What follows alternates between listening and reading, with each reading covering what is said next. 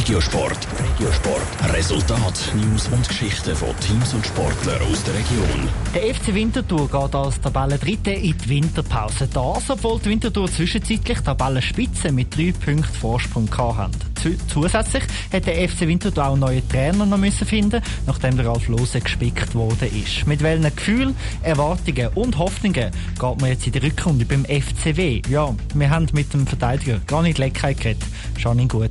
Der FC Winterthur hat am 19. Dezember sein letztes Vorrundenspiel gegen den FC Vaduz gehabt. Leider eine Niederlage für die Winterthurer. 2 zu 3. Und wegen dieser Niederlage gibt es jetzt eben auch nicht Tabellenplatz 1 oder 2 in der Winterpause, sondern Tabellenplatz 3. Neu ist aber nichts verloren, sagt der Verteidiger Granit Leckay.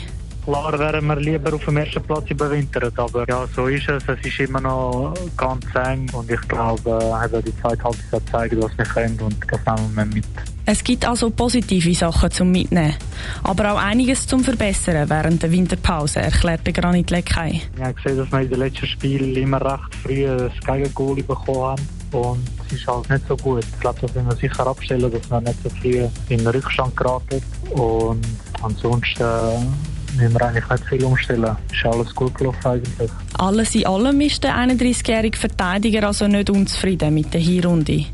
Neu wird in der Winterpause jetzt der Alex Frey das Team als Trainer übernehmen und vielleicht auch einen anderen Wind ins Team bringen, glaubt der Alex Frey. In etwa zwei Saison oder drei Saison sind wir irgendwie immer auf dem gleichen Stand gewesen dass wir eben entweder eine gute Vorrunde, eine schlechte Rückrunde gemacht haben oder umgekehrt. Ich hoffe einfach, dass wir jetzt angreifen können in der Rückrunde und dass wir da sicher äh, unter den ersten drei am Schluss werden sein.